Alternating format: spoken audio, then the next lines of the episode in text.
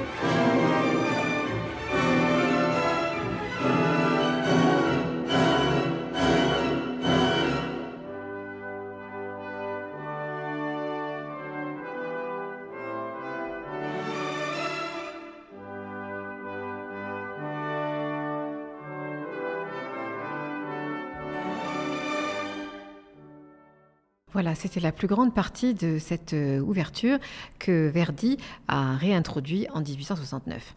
Alors dans cet opéra, on y retrouve tout à la fois l'âme du compositeur, mais aussi sa force musicale, celle que l'on aime tant dans la Traviata, Rigoletto, le Trouvert ou Don Carlo, avec ce souffle, ce rythme et cet talent qui est proprement émouvant. Alors la force del destino illustre parfaitement les personnages verdiens, ces êtres solitaires pour qui le bonheur et la fin heureuse n'est pas écrite.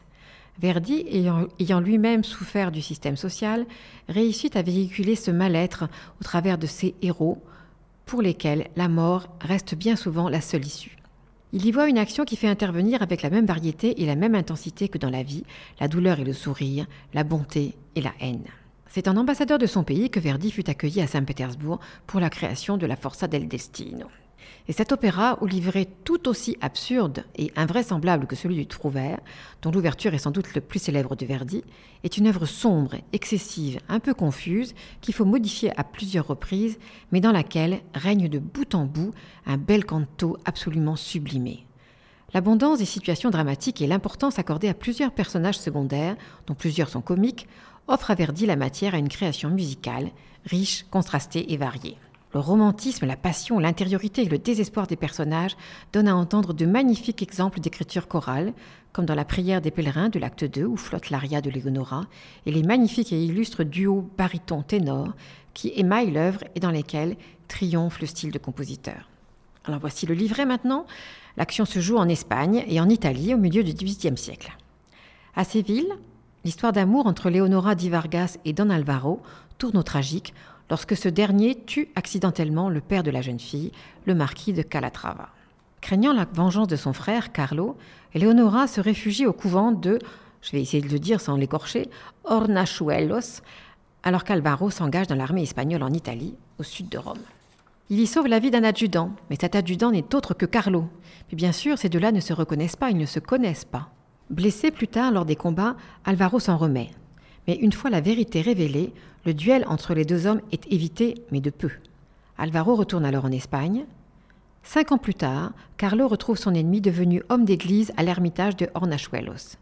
Cette fois, Alvaro se défend et blesse mortellement Carlo, ne pouvant empêcher cependant ce dernier de poignarder sa propre sœur. Je vous l'avais dit, ça se termine souvent mal avec Verdi.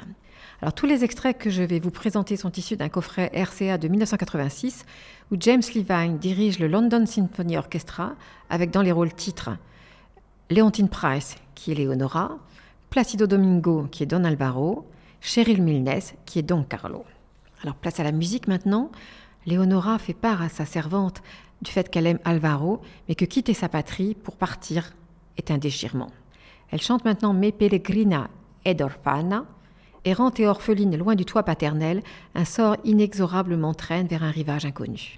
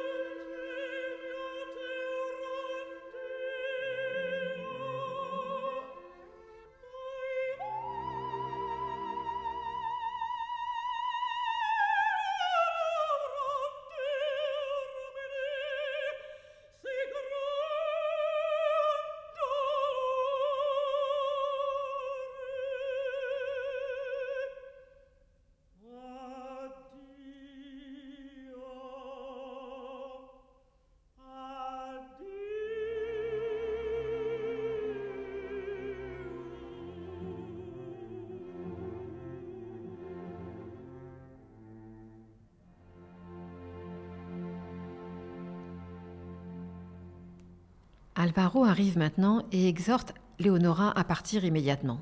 Tout est prêt, les chevaux sont là, un prêtre est même présent pour bénir leur union, mais Léonora lui répond qu'elle veut revoir son père avant le départ.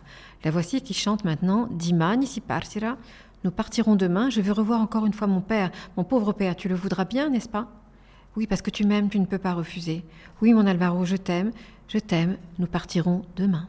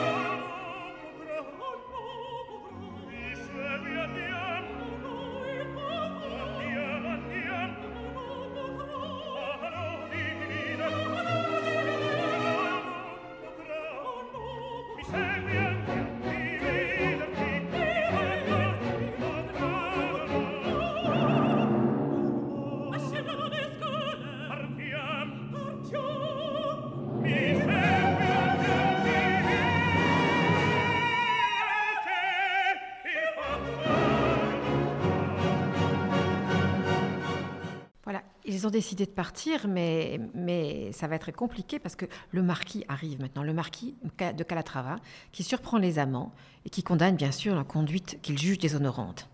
Alvaro se déclare alors seul coupable, jette son pistolet et présente sa poitrine nue à l'épée du vieillard. Mais en frappant le sol, le pistolet éclate et blesse à mort le marquis. Il meurt après avoir maudit sa fille, et c'est la fin de l'acte 1. Il ne faut pas demander à se livrer d'être vraisemblant, et vous verrez, il y en a bien d'autres exemples dans cet opéra. Alors nous sommes maintenant à l'acte 2, dans une auberge où se presse la foule. Don Carlo, le frère de Leonora, veut venger son père. Il cherche Leonora et son amant.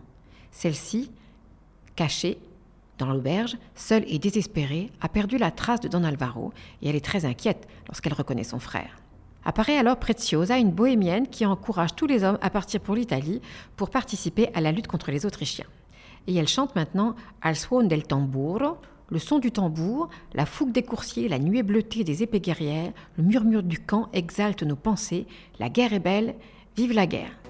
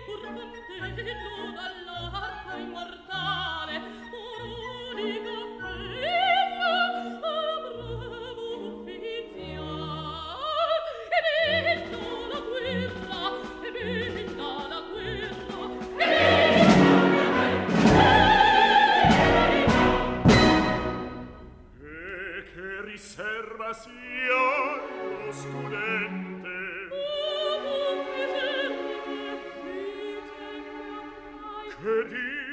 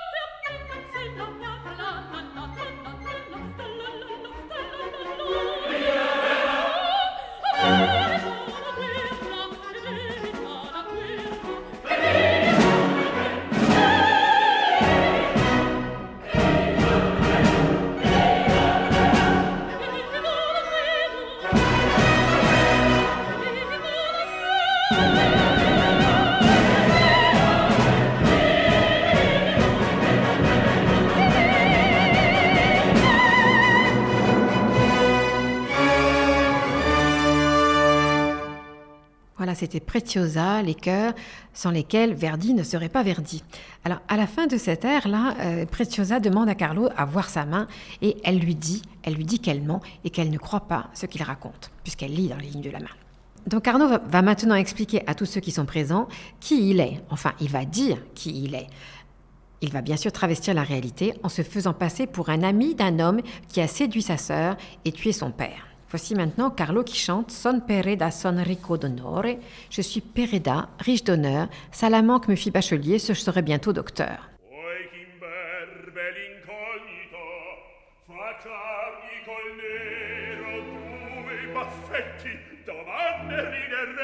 Bravo, bravo, bravo, bravo. protegger debo e viaggiator ma panga meglio farebbe dirne donde venga.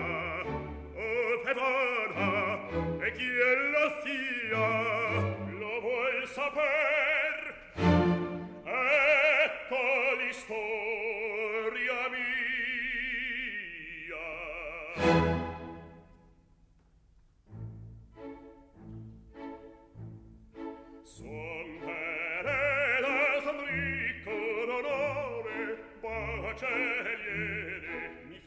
Salamanca sarò presto in un troque dottore che di studio ancor poco mi manca.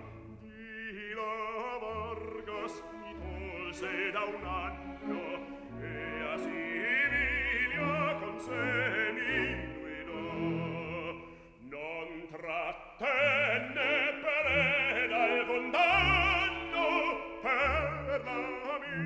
il suo core parlò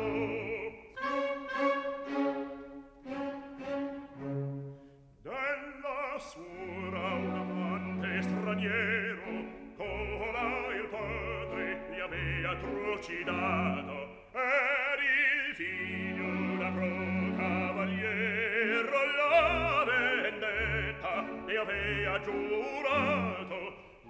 Seguì canice in riva nella gioia fatal si trovò.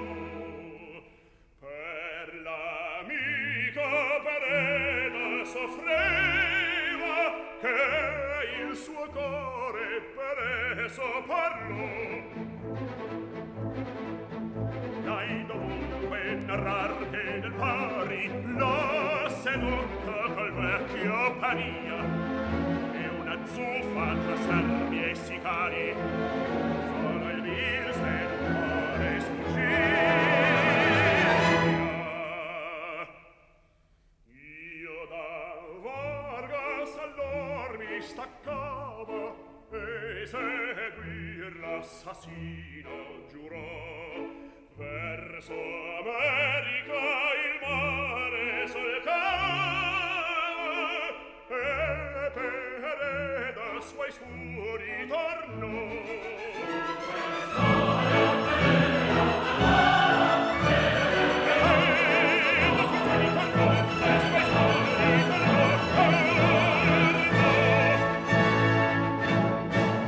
Voilà, c'est le gros mensonge de Don Carlo qui parle de son ami, alors qu'en fait c'est tout à fait lui qui veut effectivement venger son père, puisqu'il a été assassiné par l'amant de sa sœur. On apprend d'ailleurs au cours de cette ère que la sœur avait été séduite et qu'elle était morte en même temps que son père. Après qu'une bataille avec les serviteurs et les gardes, seul le vil séducteur avait pu s'enfuir. Preziosa, la bohémienne qui lit dans les lignes de la main, n'est toujours pas dupe. Nous sommes maintenant sur une montagne escarpée, avec un couvent et une église. Léonora, habillée en homme, s'est enfuie de l'auberge où cachée elle avait compris qu'Alvaro n'était pas mort. Elle fait part de sa peur et s'agenouille au clair de lune et elle prie pour demander la protection de la Vierge. Voici maintenant Léonora qui chante Madre pietosa Vergine.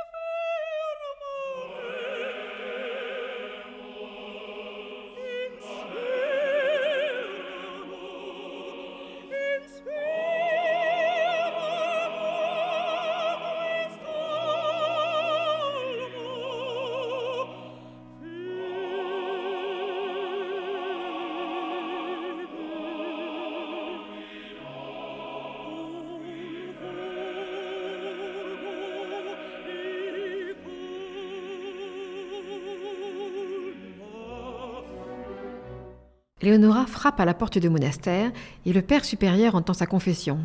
Touché par sa piété, il finit par consentir à ce qu'elle parte dans la montagne comme ermite dans une caverne sous la protection du monastère néanmoins. Elle chante maintenant avec les moines la belle prière, la Vergine degli Angeli.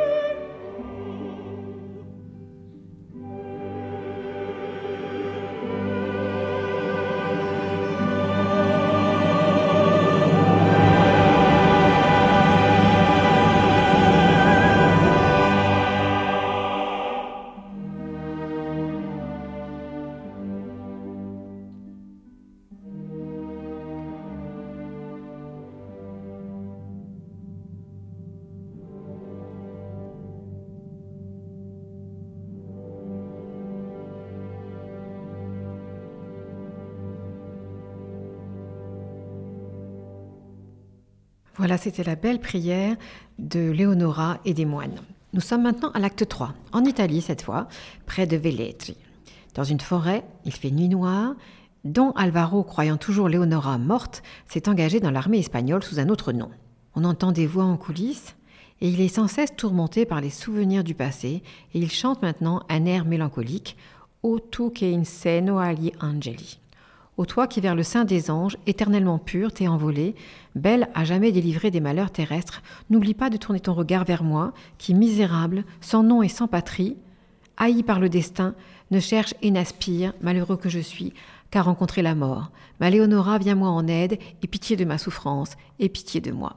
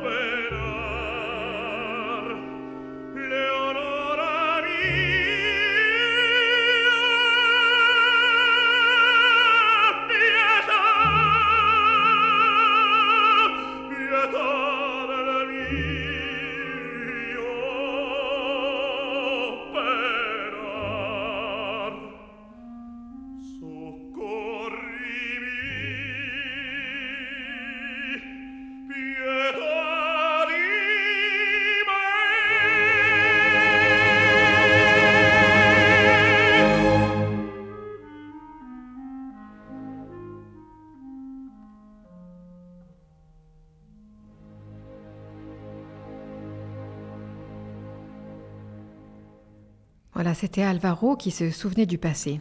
Et il est interrompu dans sa rêverie et il trouve, devinez quoi, un blessé. Un blessé et c'est Carlos, deuxième invraisemblance de l'opéra. On note que les deux hommes ne se connaissent toujours pas, hein. chacun voyageant sous un faux nom. Et ces deux hommes deviennent bientôt amis. Une bataille a lieu peu après et Alvaro est blessé. Se pensant condamné, il demande à Carlo d'exécuter ses dernières volontés, chercher un paquet de lettres dans ses affaires et les brûler sans les lire. Et c'est un très beau duo maintenant que nous allons entendre entre un baryton et un ténor, le duo Solenne in questa hora. En cette heure solennelle, il faut me jurer d'exercer mon désir, je le jure.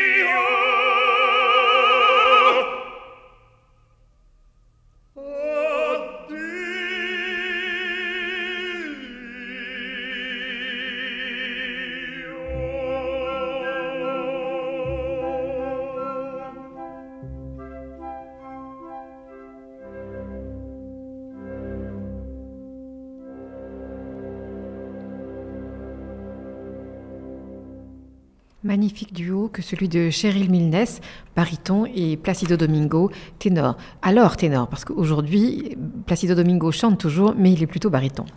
Donc Carlo a quand même des doutes sur l'identité de son ami, et il est bien sûr tenté d'ouvrir les lettres avant de les brûler. Mais il n'a pas besoin de le faire parce que dans les affaires d'Alvaro, il découvre un portrait de Leonora. Et il sait donc que le blessé, que son ami, est celui qu'il considère comme l'assassin de son père. Et voici maintenant qui chante Urna fatale del mio destino. Que s'évanouisse la mauvaise pensée qui me poussait à commettre cette action indigne, et si je pouvais trouver une autre preuve? Voici un portrait, il n'est pas cacheté, il n'en a pas parlé à moi, et je n'ai rien promis. Ouvre-le donc. Oh, le blessé est Don Alvaro, alors qu'il vive et qu'il meure de ma main.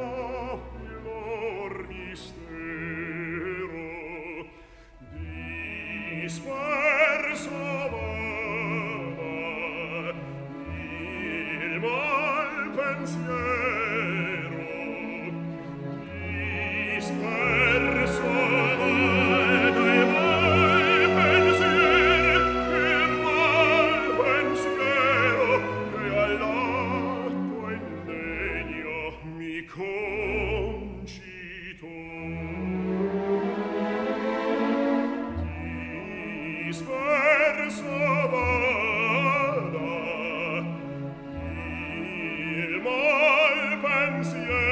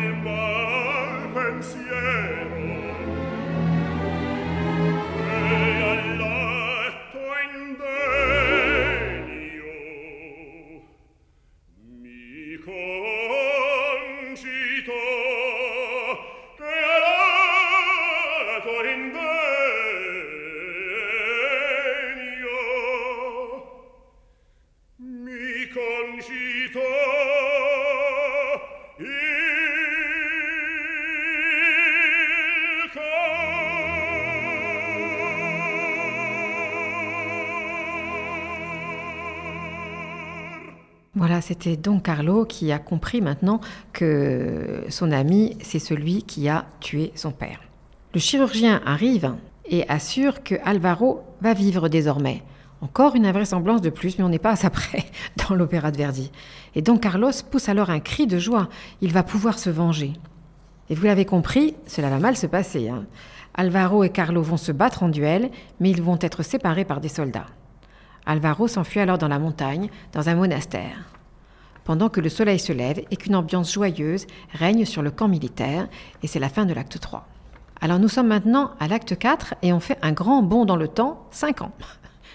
Encore un truc extraordinaire chez Verdi. Voilà, 5 ans plus tard, nous sommes au même monastère où Don Alvaro, connu sous le nom de Padre Raphaël, mène une vie monastique tout à fait vertueuse. Le calme de sa retraite est troublé par l'arrivée de Don Carlo, et oui, il le retrouve cinq ans plus tard. Et Don Carlo offre le duel à Alvaro, mais Alvaro refuse car il est désormais homme d'église. Et il lui dit que la vengeance est en entre les mains de Dieu. Mais peu à peu, les insultes de Don Carlo ont raison de son calme et les deux hommes sortent. Nous sommes maintenant dans un endroit sauvage, toujours près du monastère, et Leonora, hantée par son amour maudit, prie Pace pace mio Dio.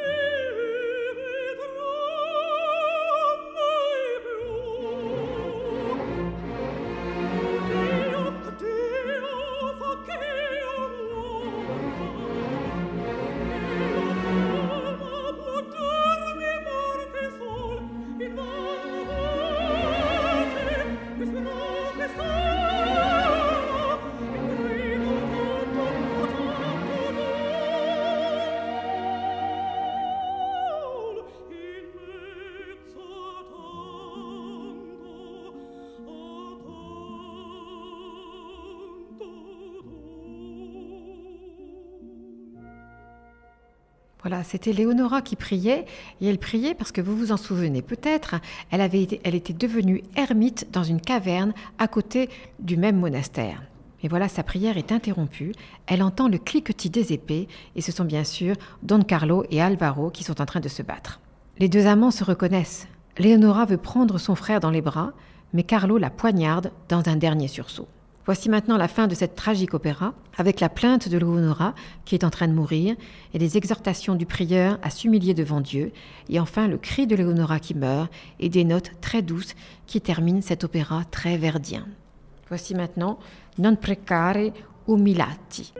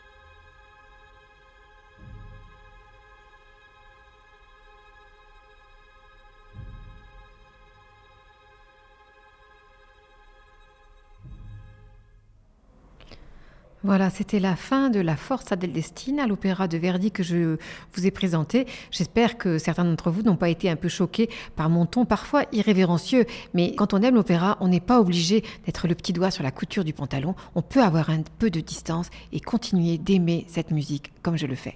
Je vous retrouve très bientôt pour un nouveau temps d'un opéra.